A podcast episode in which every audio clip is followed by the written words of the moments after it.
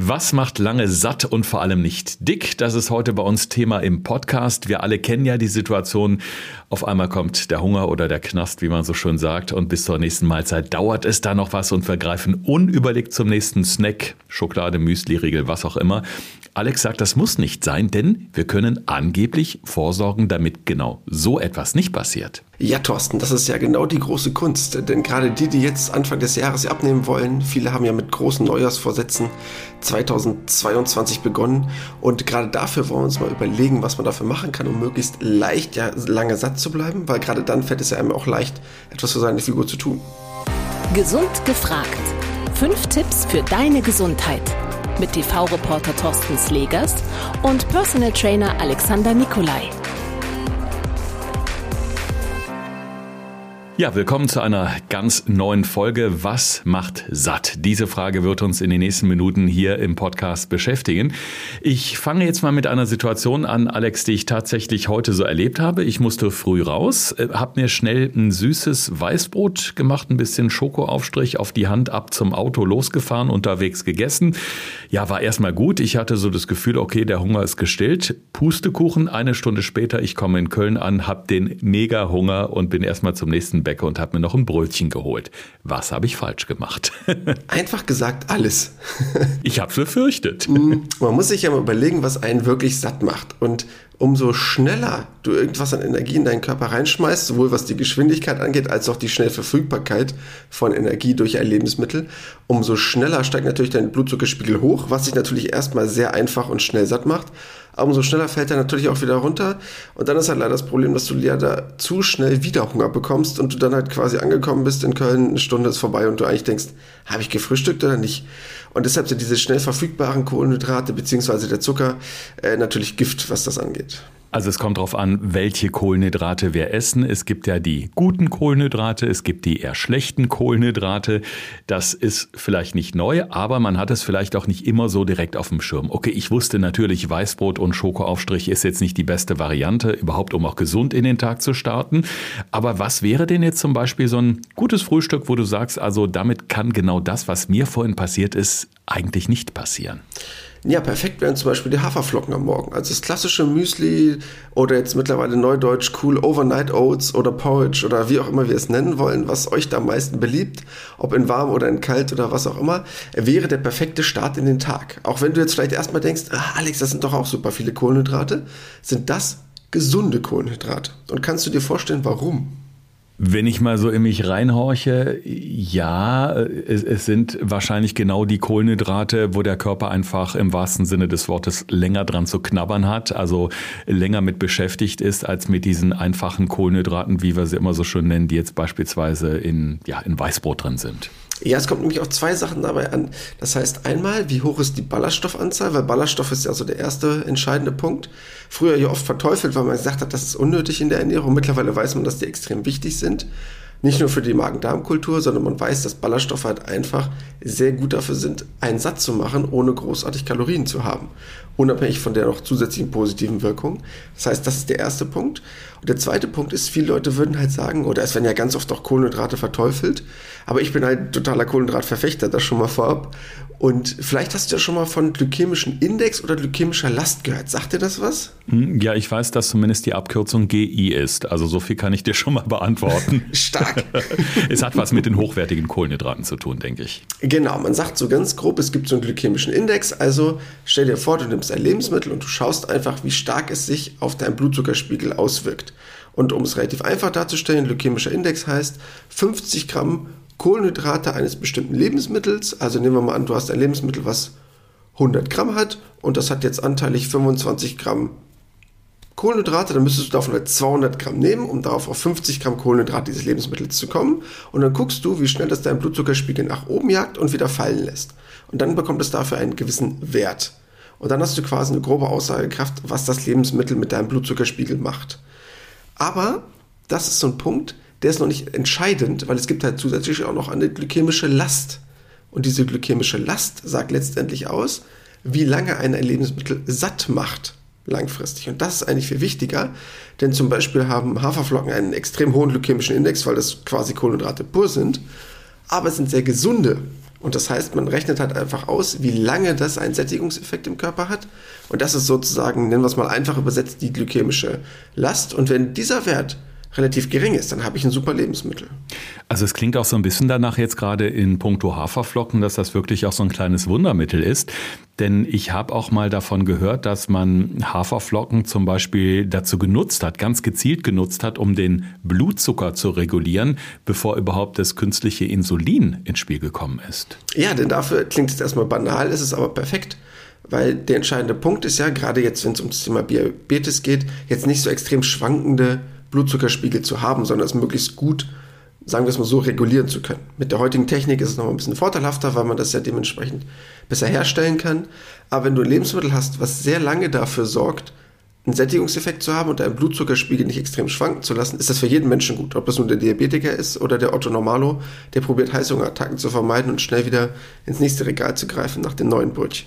Also kann man grundsätzlich sagen, je kleiner der glykämische Index ist, desto besser ist das Lebensmittel geeignet, um eben Heißhungerattacken zu vermeiden? Hm, nicht unbedingt, weil der glykämische Index sagt ja nur, wie viel das mit deinem Körper erstmal macht. Das bedeutet im Umkehrschluss, wenn du jetzt ein Lebensmittel nimmst mit einem niedrigen glykämischen Index, bedeutet das automatisch, das lässt deinen Blutzuckerspiegel nicht mega stark nach oben rasen. Also es wäre dann zum Beispiel logischerweise der Salat, ne? also alles mit wenig Kohlenhydraten, ähm, Lebensmittel, die sehr, sehr wenig Kohlenhydrate generell enthalten, also alles, was Richtung Gemüse geht.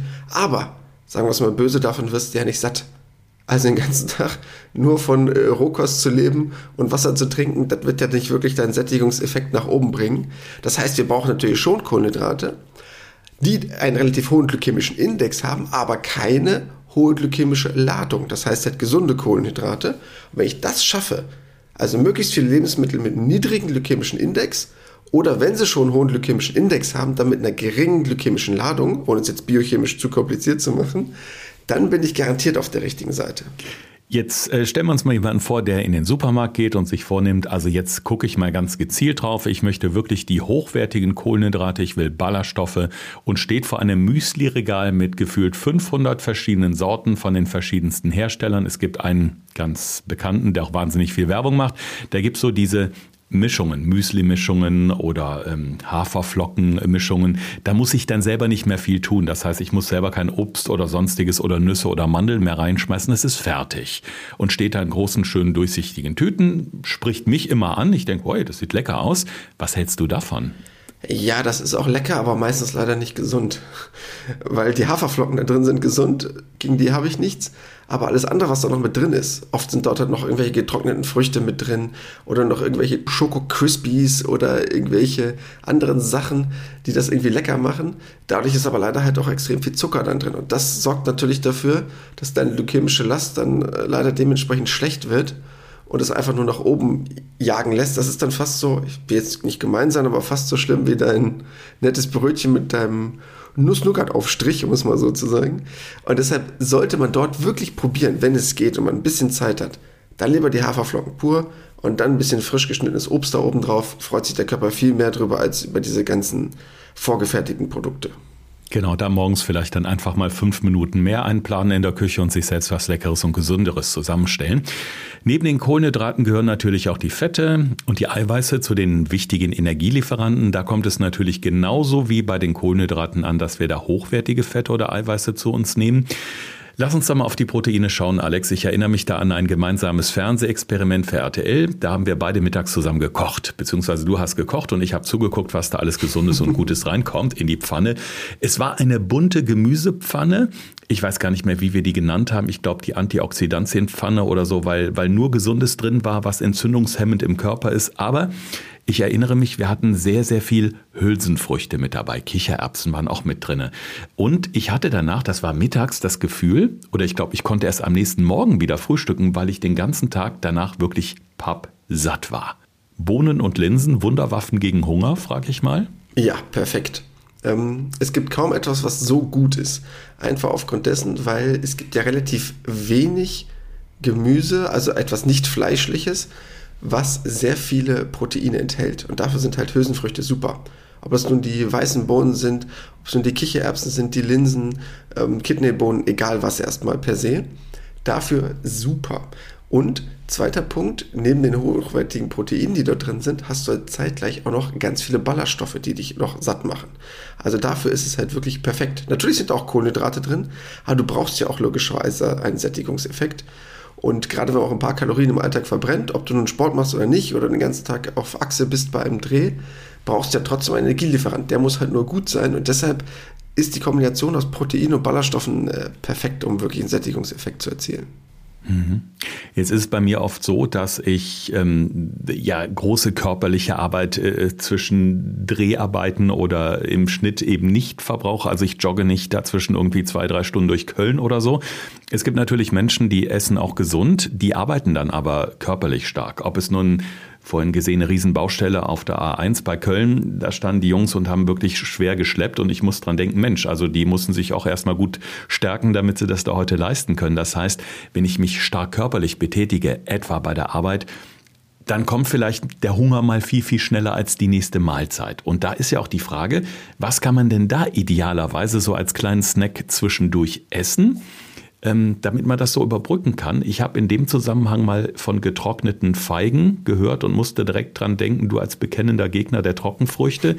Ähm, das muss ich Alex mal fragen, was der davon hält. Getrocknete Feigen. Ist das was, um des Bauarbeiters kleines Hungergefühl für zwischendurch zu stillen? Ist du denn äh, irgendeine Form von Trockenobst, äh, irgendwas in dieser Richtung, getrocknete Früchte oder kommt das bei dir nicht so oft vor? Nee, Nee, ich mag das nicht, ehrlich gesagt.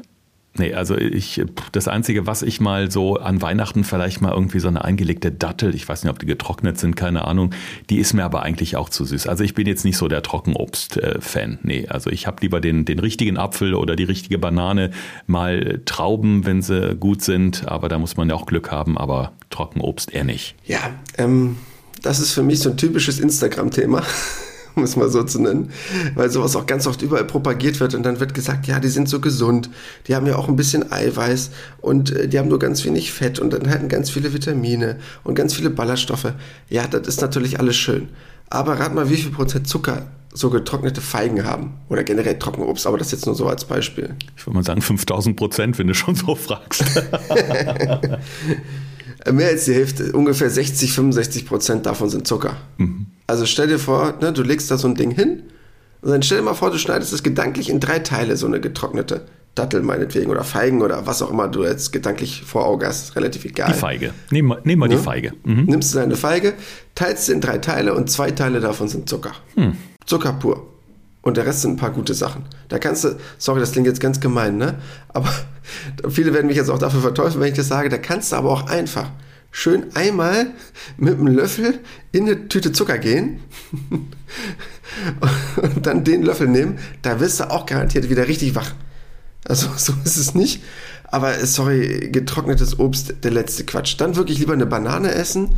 Die hat auch, ja, wenn jetzt auch viele sagen, die hat relativ viel Zucker.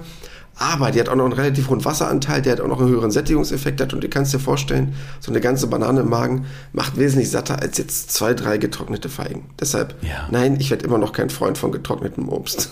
Okay, jetzt ist die Tüte Zucker natürlich auch nicht so Instagrammable wie die schicke Feige, die man im schönen Gegenlicht fotografiert natürlich. und online stellt. Da muss man natürlich auch sehen. Und die Banane übrigens ist ja auch so ein kleines äh, Wundermittelchen, wenn man nervös ist. Ja, man sagt ja immer so eine Banane essen, bevor man irgendwie einen schwierigen Termin hat oder ähm, das äh, Gespräch mit dem Chef über eine Gehaltserhöhung. So eine Banane macht so ein bisschen ruhiger.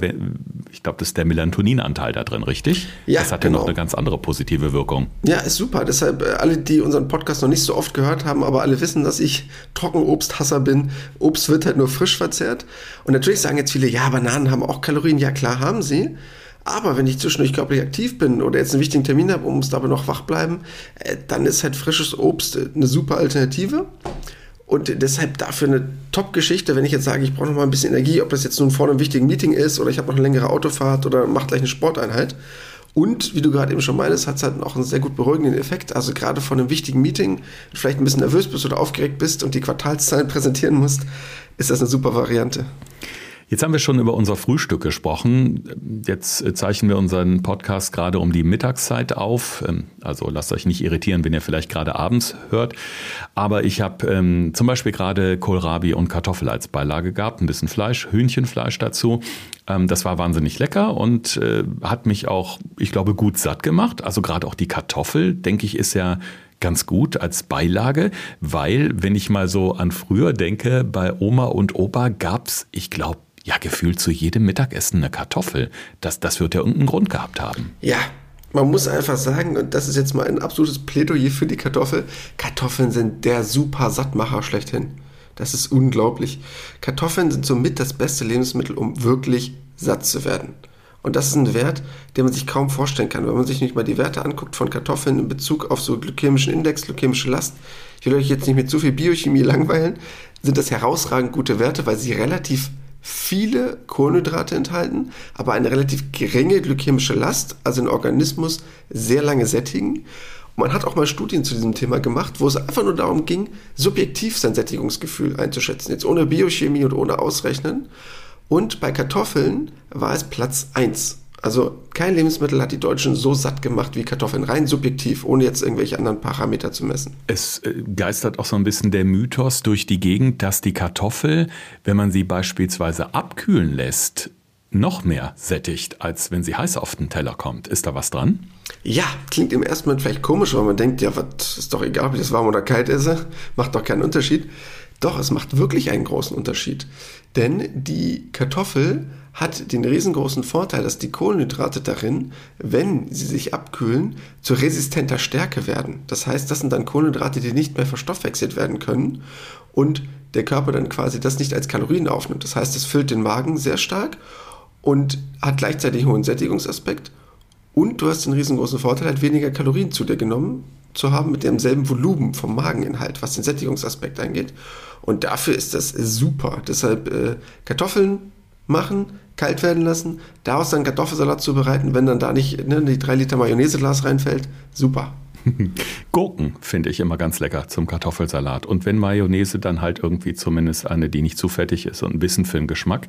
Aber man kann den ja auch mit allerlei anderen Sachen pimpen oder Radieschen beispielsweise passen auch super zu. Also es gibt da so ein paar spanische Kartoffelsalatrezepte. Ähm, da kann man ja wirklich ganz, ganz viel variieren und auch mal so einen mediterranen Touch einfach ausprobieren. Ja, davon kannst du eh so viel reinschmeißen, wie du möchtest. Gurken haben 96% Wasseranteil. Also damit kannst du, damit kann kein Mensch auf der Welt zunehmen. Das ist super. Wenn es um das Thema Sattwerden geht, Alex, dann sagen ja ganz viele und meistens sind es die Männer, ich brauche ein richtiges Stück Fleisch zum Sattwerden. Ich glaube, das ist ja auch so ein bisschen die Kopfsache, weil sich viele einfach nicht vorstellen können, dass Gemüse eben auch satt machen kann. Ich bin eigentlich erstaunt, wo doch so viel über Ernährung diskutiert wird, ob es im Fernsehen ist, ob es online ist oder wie hier bei uns im Podcast, dass diese Denke doch noch so präsent ist, dass zum richtig Sattwerden unbedingt Fleisch gehört. Ja, hm, ich frage mal andersrum. Das ist, glaube ich, der wichtigste Punkt. Was macht dich denn gefühlt satt? Also woran machst du das fest, ob du satt bist oder nicht bei einem Lebensmittel? Was sind für dich so Faktoren, wo du sagen würdest, ich glaube, deshalb bin ich jetzt satt? Also es sind definitiv die Haferflocken morgens oder das Müsli. Mhm. Da habe ich wirklich auch das Gefühl, wenn ich mir die Zeit nehme zum Frühstücken morgen, äh, ich trinke meine Tasse Kaffee und mache mir ein Müsli dazu mit ein bisschen Magerjoghurt und einem kleinen Schuss Milch dazu meistens, ähm, dann habe ich wirklich, da, dann bin ich satt und ich bin auch Stunden danach noch satt. Es, es reicht dann tatsächlich, bis ich mittags in die Kantine gehe oder hier zu Hause mit meiner Familie esse. Und beim Mittagessen, ja, da sind es da sind's wirklich die Kartoffel in erster Linie, würde ich mal sagen, weil wir auch relativ regelmäßig die Kartoffeln haben, Bohnen, auch so ein Lebensmittel, wo ich sage, danach fühle ich mich satt. Oder beispielsweise jetzt mal ein Beispiel zu nennen, wo du schon so fragst. Also äh, Lachs, ein schöner Lachs ähm, mit Spitzkohl und ein bisschen Kartoffelpüree beispielsweise dazu. Mega lecker und das ist wirklich ein Gericht, wo ich sage, also der hält ewig und drei Tage satt. Okay, sehr gut. Also es gibt ja, wie du gerade eben schon selber genannt hast, es kommt ja nicht auf ein Lebensmittel an, sondern es ist ja quasi auch eine gewisse Variation, die da mit drin ist. Und man kann das gar nicht an einem Lebensmittel festmachen. Ne? Das heißt, es gibt mehrere Faktoren. Es gibt einmal ganz klassische physiologische Faktoren. die sind relativ einfach zu bestimmen. Also ganz billig gesagt, erstmal ist mein Magen voll. So, das heißt, habe ich erstmal rein mengenmäßig viel gegessen und mein Magen ist ausgedehnt, gibt sogenannte Dehnungsrezeptoren, die sagen einfach dem Gehirn, guten Tag, mein Freund, bei mir ist empty, äh, ich bin voll hier, so, vorbei, ich habe keinen Hunger mehr. Das ist ein relativ einfacher Punkt. Aber der kann sich auch schnell ändern, weil du kannst jetzt meinetwegen auch ein halbes Kilo Salat da rein gestopft haben und dann merkst du aber, ach, ja, da ist ja kaum Energie drin. Das heißt, das nächste, was der Körper macht, ist die Energiemenge bzw. Dichte zu messen. Das heißt, er misst, okay, wie viel Energie ist da drin? Wie viel Kohlenhydrate, wie viel Fette, womit kann ich denn damit wirklich was anfangen? Das heißt, das interessiert ihn genauso. Und danach misst er dann auch und sagt dir Bescheid, du Thorsten, das war zwar nett, dass du jetzt einen Salat in mich reingeschraubt hast, aber in einer halben Stunde sage ich dir wieder Bescheid, dann hätte ich gerne mal ein paar Kohlenhydrate oder ein bisschen Fett, weil äh, damit kann ich jetzt körperlich nicht aktiv werden. Also so schlau ist der Körper, dass man nicht nur übertricksen kann damit, dass der Magen voll ist. Und der dritte Punkt, der noch dazu kommt, ist eine gewisse Variation. Das heißt, ich nenne es immer das klassische Weihnachtenphänomen. Ähm, du kennst das bestimmt an Weihnachten, wenn du das erste Mal Rotkohl mit Klößen hattest, das zweite Mal, das dritte Mal, irgendwann schmeckt es dir nicht mehr. Ich glaube, das Phänomen kennt jeder, oder? Ja, genau. Das, ne, das ist der berühmte Satz, äh, ich, ich kann es nicht mehr sehen ne? oder genau. ich habe mich überfressen, ne? um es ja. mal auf den Punkt zu bringen. Und dann denkt man, das wäre jetzt einfach nur so, weil man jetzt einfach keinen Bock mehr hat, sondern nee, der steuert der Körper wirklich. Der Körper steuert und sagt, ich kriege immer dieselben Nährstoffe zur Verfügung, weil er immer denselben Quatsch isst. Ich muss dem Gehirn mal irgendwie Bescheid sagen, ich habe da keine Lust mehr drauf. Bitte isst was anderes, mach ihm mal das vom Geschmack her madig. Und dann macht der Körper das von sich aus von alleine. Das heißt, theoretisch sagst du ja dein Lieblingsessen, da freue ich mich total drauf, da läuft mir das Wasser im Mund zusammen.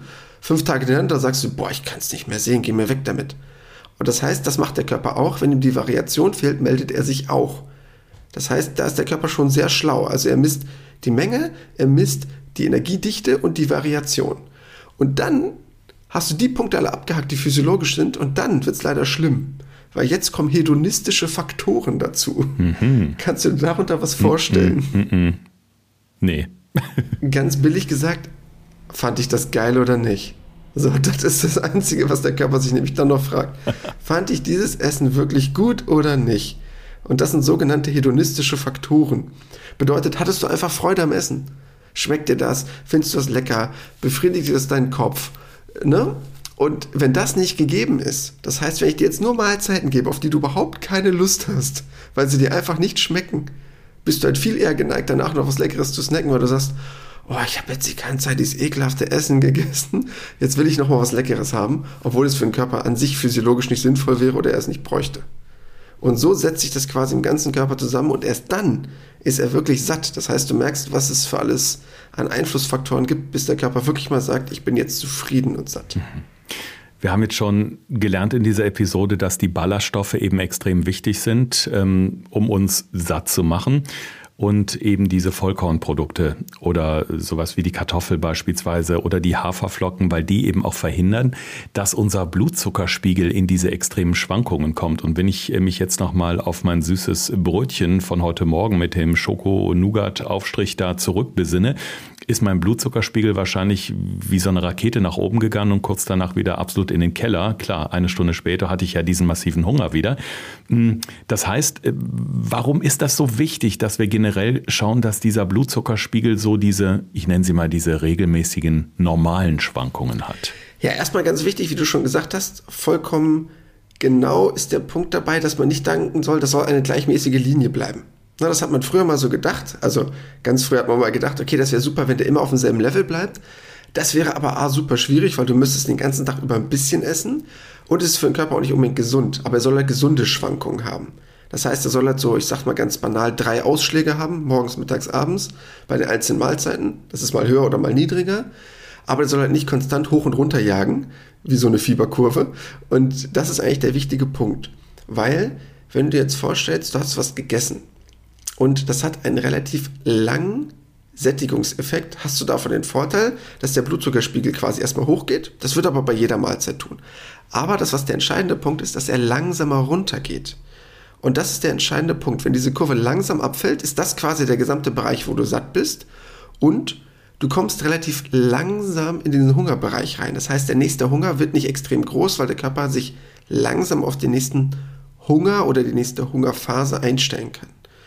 Wenn du dir jetzt vorstellst, du isst jetzt was sehr zuckerhaltiges, Süßigkeiten oder vielleicht auch getrocknete Feigen. Dann geht der Blutzuckerspiegel extrem schnell nach oben, schneller als bei anderen Lebensmitteln, aber kommt ungefähr auf demselben Höhepunkt an. Ne? Also das ist gar nicht so unterschiedlich. Aber der geht dann sehr schnell runter, weil der Körper diese Energie sehr schnell freisetzt. Und wenn der Blutzuckerspiegel runterrast, kannst du dir vorstellen, wie so bei einer Achterbahn, dass der quasi Schwung nimmt und dann sehr stark in so eine Art Hungerphase abgleitet. Und dann unterschreitet der sehr stark den Hungerspiegel und dann ist dein Hunger danach umso größer. Und das nennt man dann quasi eine Heißhungerattacke, weil du quasi Anlauf nimmst, um es mal einfach zu sagen, in die Hungerphase rein. Und das ist dann natürlich schlecht, weil du dann bei der nächsten Mahlzeit A, mehr Bock hast, wieder was extrem zuckerhaltiges zu essen, um es wieder schnell nach oben zu kriegen, weil du denkst, oh Gott, ich bin jetzt in der Mega-Hungerphase, in dem sogenannten Heißhunger. Oder Variante B, das kennst du selber auch, dann isst du zu viel bzw. zu schnell, weil du es ausgleichen willst, selbst wenn du was Gesundes isst und dann überfutterst du dich einfach, um das möglichst schnell auszugleichen. Mhm. Das heißt, wir vermeiden eben dann diese Heißhungerattacken ganz einfach, auch wenn wir ein bisschen darauf achten, dass der Blutzuckerspiegel konstant bleibt. Jetzt gibt es für viele ja die, ähm, so ein kleines Ritual, dass man mittags nochmal zum Kaffee ein Stückchen Kuchen isst beispielsweise. Dann ist das ja eigentlich auch kontraproduktiv. Dann wäre das doch eigentlich viel besser. Ich würde mir die süße Schweinerei direkt nach dem Mittagessen gönnen, oder? Fuchs. Genau so. Wäre wirklich gut. Denken jetzt viele nicht. Ah, gut kombiniert. Ja, genau. Ist ganz einfache Biochemie, um es mal so auszudrücken. Das heißt, wenn du dir vorstellst, dein Mittagessen ist vorbei, dein Blutzuckerspiegel fällt langsam ab und du würdest dann zwei Stunden später deinen Kaffee trinken. Der ist jetzt nicht kontraproduktiv, aber dann dazu dein Stück Kuchen oder ein bisschen Schokolade. Dann geht dein Blutzuckerspiegel wieder nach oben und dann rast der aber richtig runter. Und das heißt, beim Abendessen hast du einen richtig Bock, noch wesentlich mehr zu essen. Deshalb wäre es dann wirklich besser, wenn du quasi dann das äh, Stückchen Kuchen oder deine Schokoriegel oder was auch immer direkt nach dem Mittagessen würdest, weil dann geht dein Blutzuckerspiegel hier auch hoch, aber dadurch, dass du noch andere Lebensmittel hast, die wesentlich langsamer verstoffwechselt werden, fällt der danach langsamer runter und beim Abendessen hast du da nicht so eine Heißhungerattacke. Deshalb, was viele denken, was gut wäre, ist rein physiologisch nicht gut und dein Weg, den du gerade beschrieben hast, wäre perfekt. Wenn ich mal so ein bisschen an die Vor-Corona-Zeit denke, wo man die Kolleginnen und Kollegen noch öfter im Büro persönlich äh, angetroffen hat und nicht gerade in der Videoschalte, ähm, ist mir oft aufgefallen, dass, ähm, ja, ich muss sagen, meistens sind es die Damen, die haben dann so ein kleines Döschen dabei, haben unter Umständen so, so ein bisschen Gemüse klein geschnitten, Karotten zum Beispiel. Ähm, und ich habe mich da auch mal äh, gerade mit dem Thema Karotten mal etwas ausführlicher unterhalten, weil ähm, Karotten ja ja angeblich aufquellen oder sagen wir mal die Inhaltsstoffe, die da drin sind, so ein bisschen aufquellen im Magen und auch ein Sättigungsgefühl dadurch erzeugen. Ich habe das selber jetzt noch nicht ausprobiert, finde es aber ganz interessant, weil das wäre ja dann auf jeden Fall eine gesunde Variante, um so einem Hungergefühl erstmal entgegenzuwirken. Ja, absolut. Denn wenn wir jetzt das Beispiel Karotten mal rausnehmen, haben die natürlich auch einen gewissen glykämischen Index, also so einen Wert von ungefähr so 45 bis 50, das ist gar nicht so wenig aber die haben eine glykämische Ladung von nur drei. Und das kann man sich jetzt vielleicht nicht vorstellen, aber drei ist nahezu nicht existent. Das heißt, haben einen super langen Sättigungseffekt. Und deshalb sind Möhren dafür zum Beispiel super. Hast du aber generell bei jeder Form von mh, hm, Gemüse, was du irgendwie in der Form von roh zu dir nimmst. Also zum Beispiel jetzt bei einer roten Beete, die hat auch einen Wert von 60, 65, aber glykämische Ladung nur von 5. Also das heißt, die Kohlenhydrate, die dort drin sind, die relativ viele sind theoretisch, wenn du das jetzt mal vergleichst mit anderen Lebensmitteln, Bezug auf diesen glykämischen Index, wenn man das jetzt mal so hochrechnet, haben einen super Vorteil bei der glykämischen Last und belasten den Körper dahingehend kaum. Und deshalb ist das ein super Sattmacher, weil es den Körper einfach lange beschäftigt. Er hat viel damit zu tun und sendet dir nicht das Signal, gleich wieder das nächste hinterherzuladen. Ich muss gerade so ein bisschen schmunzeln, weil den, denselben Effekt äh, versprechen auch einige Produkte, die man beispielsweise in Drogeriemärkten kaufen kann, so Kapseln, äh, ja, die dann auch diesen Effekt erzielen sollen. Also, dass da irgendwas ist, was aufquillt im Magen und eben das Hungergefühl unterdrückt. Also kann man sich da die Kohle quasi komplett sparen und lieber die Möhre oder die rote Beete nehmen. Ja, ich kann das grundsätzlich verstehen, dass man jetzt denkt, ich gehe jetzt in die Apotheke und kaufe da Quatsch. Ähm, wenn es jetzt um solche Sachen geht, dass man sagt, so ja, das verzögert jetzt die äh, Aufnahme oder dadurch bin ich länger satt, ganz ehrlich, dann kann ich auch einfach ein paar mehr Ballaststoffe jeglicher Form von Nahrung zuführen. Das heißt, ob ich jetzt über mein Müsli da jetzt noch ein paar äh, Chiasamen drüber streue oder weil ich oldschool bin, ein paar Leinsamen noch mit drauf mache, habe ich auch super Ballaststoffe mit drin, habe ich auch einen Langsättigungseffekt. Äh, oder ich nehme ein paar Flohsamenschalen oder was auch immer, hilft super.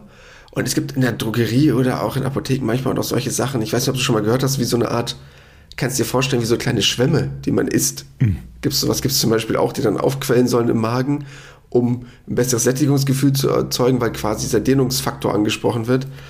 Ah, oh, sorry, also ganz ehrlich, äh, da dreht sich mir der Magen um das kann man mit normaler Ernährung super erreichen. Das ist einfach, sorry, absoluter Quatsch. Ja, aber ist auf jeden Fall mal wichtig zu sagen, denn das Angebot ist gigantisch groß. Es fällt mir immer wieder auf. Ja, also es gibt ja für alles, was man eigentlich auch selber ganz, ganz einfach äh, praktizieren kann, gibt's ja irgendwas. Und ich glaube, das ist einfach, man denkt dann, man ist trendy, das ist hip, das funktioniert und es ist einfach, weil ich muss nur so eine Kapsel werfen, als es selber zu machen. Aber per se ist es ja eigentlich Geld, was man sich sparen kann, weil mit, ich sag mal, mit unserer normalen Ernährung und gerade mit so Produkten wie Karotten ja wirklich super simpel umsetzbar ist. Wir haben jetzt schon über diverse Mahlzeiten gesprochen, das Frühstück, das Mittagessen, Alex, also über die Dinge, die man ja nehmen sollte, damit man auch wirklich so satt ist über den Tag, beziehungsweise über den Vormittag natürlich auch, weil wir eingangs dieses Beispiel hatten, was ich erzählt hatte. Uns fehlt jetzt noch das Abendessen, denn wir alle wissen, mit Hunger ins Bett gehen ist immer doof, das will auch keiner, aber auf der anderen Seite möchte man ja auch abends nicht so was Schweres essen, dass man irgendwie wie ja, der Wolf nach den sieben Geistlein im Bett liegt und denkt, boah, ich kann mich nicht mehr bewegen. Was wäre denn für abends so eine Empfehlung von dir? Also für abends, um erstmal generell zwei Sachen auszuschließen. Abends bitte keine Rohkost. Also abends jetzt nicht äh, die rohen Möhren oder irgendwas anderes, weil das liegt schon ein bisschen länger im Magen. Das würde ich jetzt nicht unbedingt machen. Genauso wie jetzt auch zum Beispiel kein frisches Obst, weil dann auch Fruchtsäure. Das wird schon abends ein bisschen schwierig, als wenn es relativ nah vorm zu Bett gehen ist.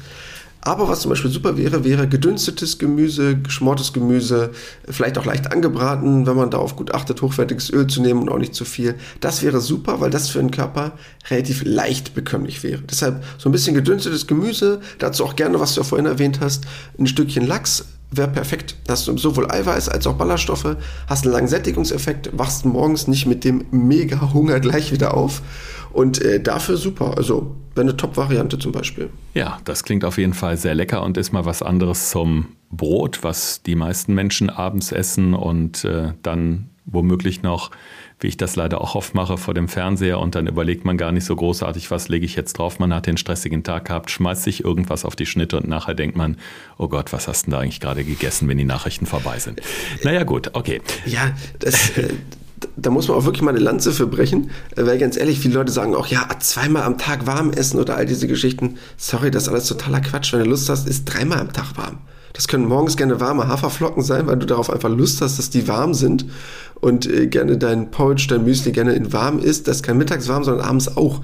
Äh, da gibt es überhaupt keinen Indikator für, dass das Vor- oder Nachteile hätte.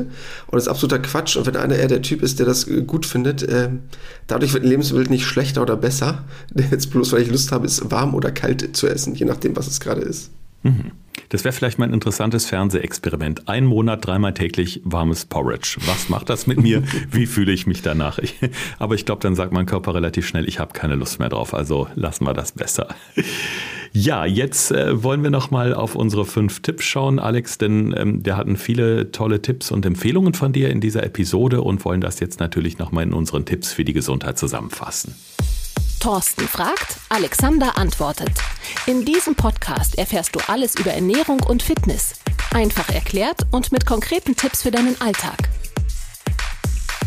Ja, Tipp Nummer eins, erstmal ein ganz einfacher Tipp, aber Vielfalt ist wichtig. Das heißt, umso mehr Variation ihr dort mit reinbringt in eure Ernährung, dass das Obst ist, dass das Gemüse ist, dass ihr ballaststoffreiche Lebensmittel habt, dass ihr sowohl pflanzliches als auch tierisches Eiweiß habt, falls ihr kein Veganer, Vegetarier seid umso weniger bekommt euer Körper Zwangslagen, weil ihr ihn mit allen Nährstoffen und auch allen Vitaminen und Mineralstoffen versorgt. Also umso bunter, umso besser. Zweiter Punkt, aber da will ich euch nicht mit zu viel Biochemie belästigen. Glykämischer Index und glykämische Last sind zwei Sachen, an denen man sich relativ gut orientieren kann. Um das nicht zu komplex zu machen, ich werde euch das Ganze in unsere Insta-Story nochmal mit reinpacken. Wenn unser Podcast veröffentlicht wird, werdet ihr das sehen an dem jeweiligen Tag packe ich euch auch dementsprechend nochmal in unseren Reel mit rein, dass ihr dort seht, so eine kleine Tabelle, welche Lebensmittel dafür geeignet sind und welche nicht. Dann ein ganz einfacher Tipp, aber Thorsten kennt ihn schon und probiert ihn auch schon, seitdem er mich kennt, eigentlich umzusetzen, langsamer zu essen. Umso langsamer ihr esst, umso besser kommt ihr ins Sättigungsgefühl, weil man mittlerweile weiß, dass ein Sättigungsgefühl erst so nach 17, 18 Minuten einsetzt, viele aber schon bei 12, 13 Minuten fertig sind mit der Mahlzeit und gibt eurem Körper die Chance, wirklich satt werden zu können. Es funktioniert tatsächlich, aber ich sage es auch, es braucht Training. Also man kann das nicht von heute auf morgen lernen, sondern es ist ein Prozess der Gewöhnung, der unter Umständen auch ein, zwei Wochen dauern kann. Ja, und dann ein ganz einfacher Tipp. Vor jeder Mahlzeit einfach ein Glas Wasser trinken. Das heißt, ein großes Glas Wasser sorgt erstmal dafür, dass euer Magen schon mal ein bisschen gedehnt ist. Es hält natürlich nicht lange vor und da ist auch keine Energiedichte großartig drin, aber es hilft ein kleines bisschen. Denn man hat wirklich Studien dazu gemacht, dass ein Glas Wasser vor der Mahlzeit wirklich dafür sorgt, dass die Leute bei der nachfolgenden Mahlzeit ein bisschen weniger Kalorien zu sich nehmen, weil sie früher ein Sättigungsgefühl bekommen. Und als letzter Tipp, mir auch ein ganz wichtiger, achtet auf hochwertige Ballaststoffe und Proteine. Ganz wichtiger Punkt. Ich bin absoluter Verfechter von Kohlenhydraten, deshalb könnt ihr mich damit immer erfreuen. Aber ob das nun die hochwertigen Haferflocken sind, keine Angst vor Kohlenhydraten zu haben und genauso auch keine Angst vor Bohnen, Linsen, also all den hochwertigen Proteinen und Ballaststoffen zu haben. Natürlich haben die eine gewisse Energiedichte, aber die machen halt auch unfassbar und lange satt und deshalb solche Lebensmittel bitte nicht von eurem täglichen Bedarf streichen, sondern die möglichst wirklich integrieren und keine Angst davor haben. Das ist doch mein Wort. Und all diese Tipps gibt es natürlich dann wie immer bei Instagram. Alex hat es gerade schon gesagt, einfach auf Podcast gesund gefragt gehen bei Insta, dann seid ihr auf unserem Feed und da könnt ihr dann natürlich auch aus den letzten Folgen unsere fünf Tipps für deine Gesundheit nochmal nachschauen, nochmal nachlesen und euch da nochmal so ein bisschen up to date bringen. Neben den Food Trends haben wir jetzt heute mal geklärt, was macht denn eigentlich satt und was sind die Sattmacher 2022. So, neue Runde, neues Glück. Nächste Woche hören wir uns natürlich wieder im Podcast, Alex. Und um welches Thema wird es dann gehen? Ja, lustigerweise hast du es gerade eben schon mal so ein bisschen angeschnitten. Ähm, es gibt ja so Unterschiede zwischen Mann und Frau. Und du hast ja vorhin schon erwähnt, ja, dann sagt der eine Mann, ich brauche aber unbedingt das Stück Fleisch oder was auch immer. Genau darum wollen wir uns nächste Woche nämlich mal kümmern. Unterschiede Mann und Frau. Gibt es wirklich Unterschiede in der Ernährung zwischen Mann und Frau? Wenn Männer sagen, ich brauche aber das, sonst werde ich nicht satt. Und Frauen sagen, du musst aber mehr davon essen, sonst ist das nicht gesund.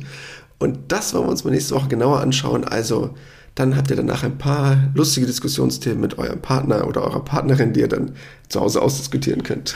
Ich bin unglaublich gespannt. Also ich glaube, die größten Diskussionen gibt's am Grill. Aber da können wir vielleicht nächste Woche auch mal drüber sprechen. ist mit Sicherheit ein unterhaltsames und wichtiges Thema. Ähm, ja, und wir können ja so ein bisschen vermitteln, dass das hier nicht in irgendwelche Beziehungsprobleme endet im Podcast. Also ich, ich freue mich drauf. Ja, in diesem Sinne bleibt alles schön gesund und wir hören uns nächsten Samstag wieder. Bis dann.